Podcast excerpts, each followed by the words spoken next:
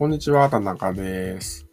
えー、今回はデザインを学ぶ理由、あるいはその目的によって、えー、難易度が変わると。デザインを学ぶ上での学習のその難易度が変わるっていう風な話について、えー、解説していきたいと思います。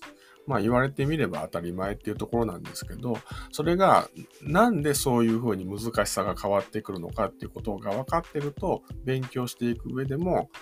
対策というか、あなんだろうな、えー、メニューを組み立てやすいと。どういう順番で勉強していこうとか、どういうところに気をつけて勉強しようっていうことが考えやすいのかなと思ったので、この点の、この点についてお話ししていきたいなというふうに思います。で、やっぱり難しいのが、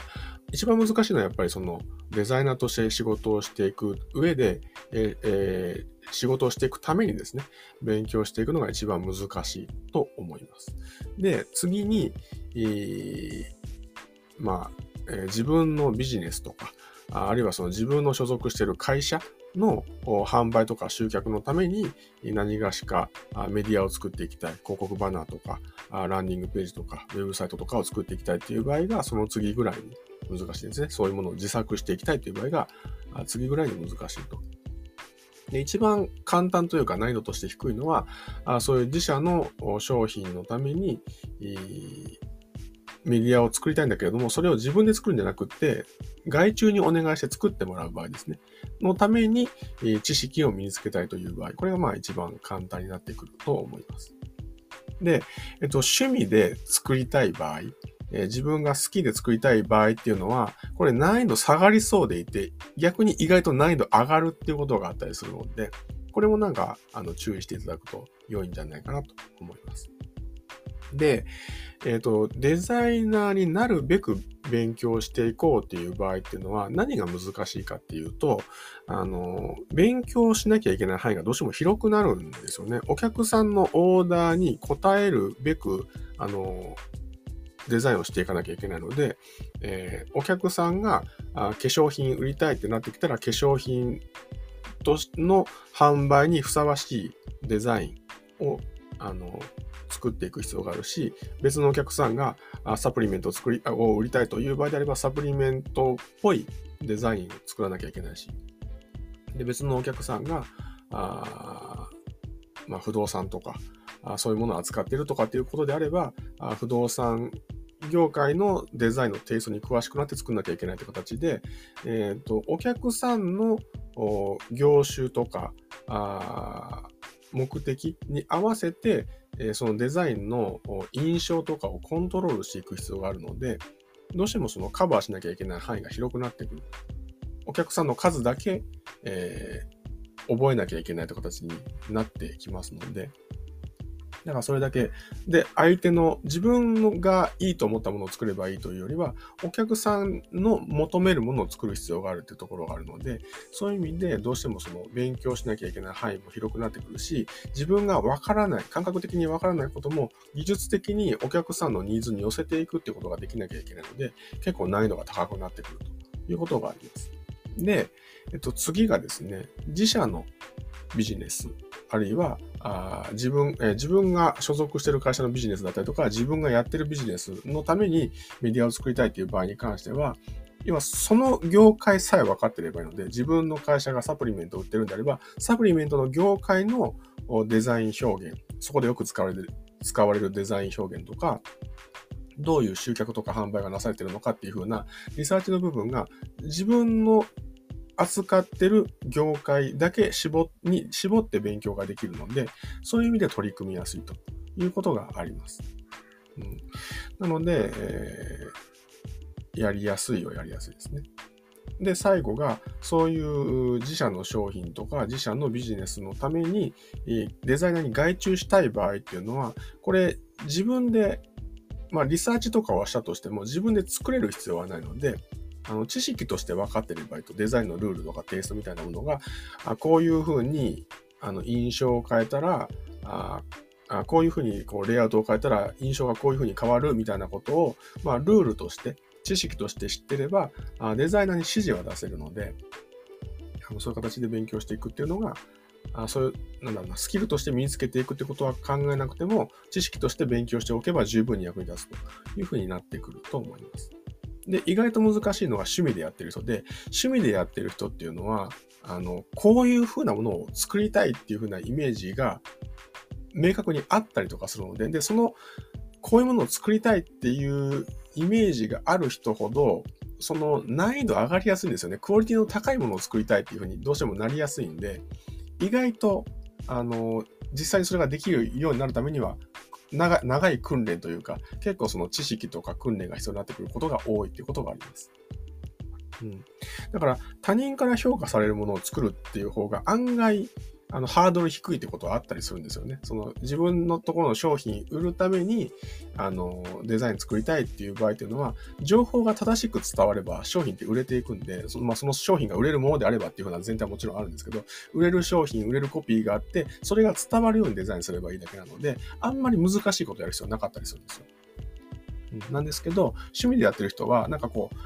可愛いものが作りたいとか、あ面白いものが作りたいとかっていうふうなところをモチベーションに作り始めたりとかするので、案外それを達成するためにはあ練習が必要だったりとか知識が必要だったりとかってことがあるので、え、趣味でやってる人の方が案外難易度は上がる傾向にあったりするっていうのは一個、まあ、あるあるとしてあるんじゃないかなっていうところですね。うん。で、えっと、あとその、なんだろうな、その自社の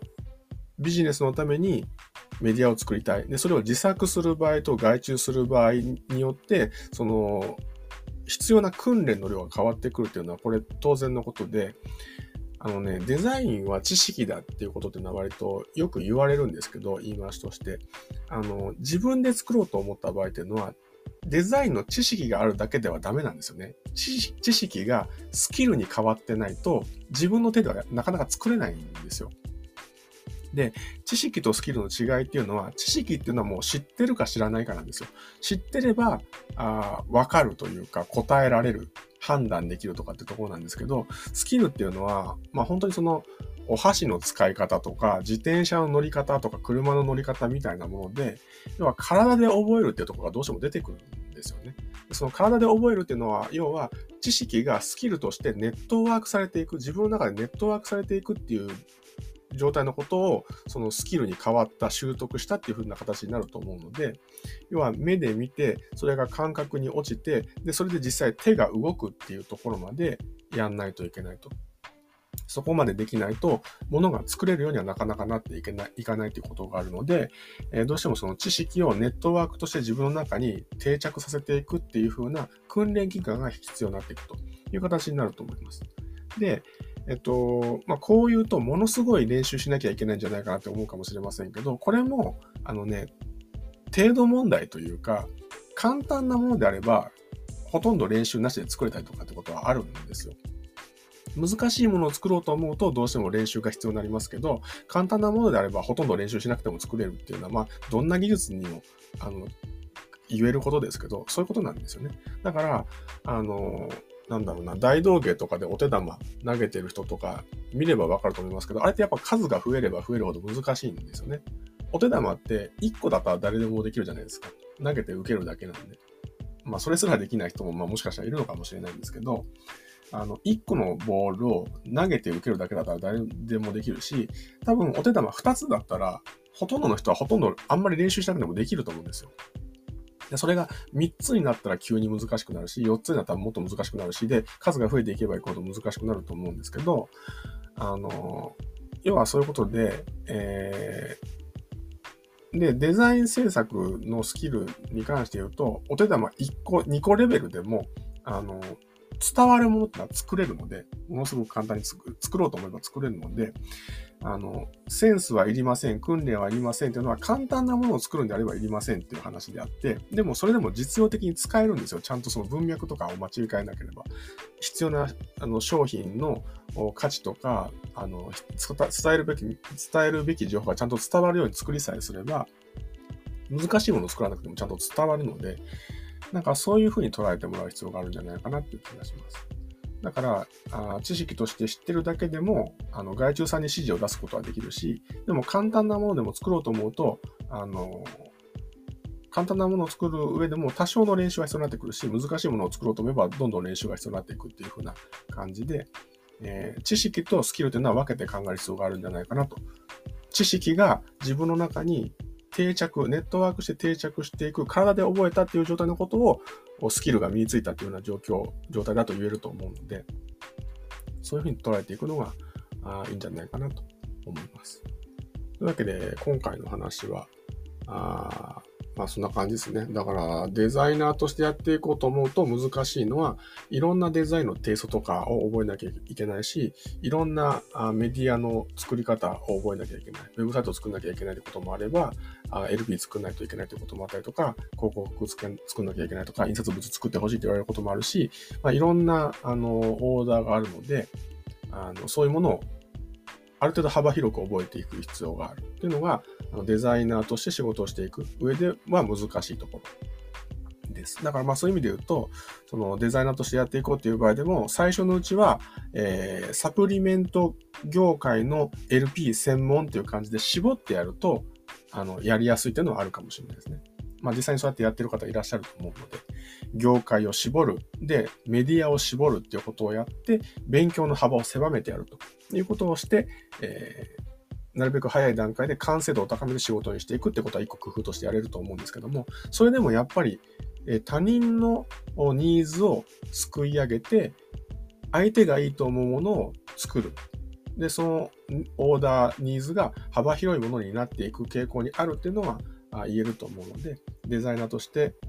活躍していきたいとか仕事していきたいっていう場合には、その点について、その点に注意して勉強していただければというふうに思います。で、まあ自社のために、え、自社のビジネスのために、自分のビジネスビジネスのためにメディアを自作したいっていう場合は、え、その業界に絞って、え、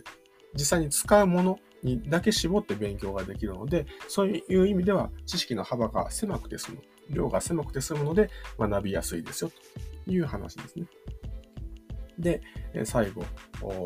外注に出す場合は、スキルとして身につくまで訓練する必要がないので、知識として覚えておくだけでも十分に使えるということでした。はい。で、まあ、趣味でやられてる場合は、あ案外、その、好きで作りたい人ほどハードル上がりがちなので、難しいことやりたくなってきたりとかするので、案外逆にハードルは、ハードルというか、その、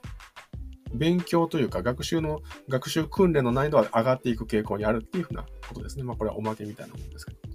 というお話でした。はい。というわけで今回の話は以上という感じになります。最後までお聴きいただきましてありがとうございました。